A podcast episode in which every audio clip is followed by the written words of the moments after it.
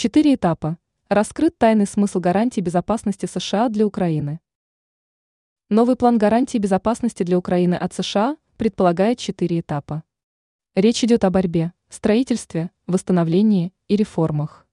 Подробности плана приводятся в эксклюзивном материале «Вашингтон-Пост». Администрация президента Джо Байдена продолжает работу над долгосрочной стратегией поддержки Киева. Эти планы не предусматривают значительных успехов Украины на поле боя в 2024 году, говорят чиновники.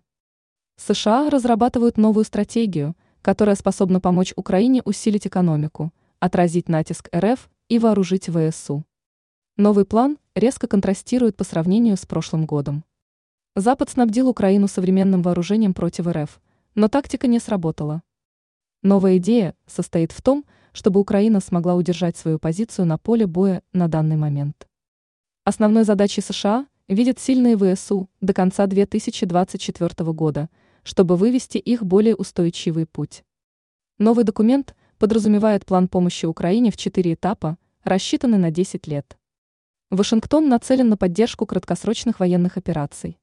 США обещают программы по защите, восстановлению и расширению промышленной экспортной базы Украины.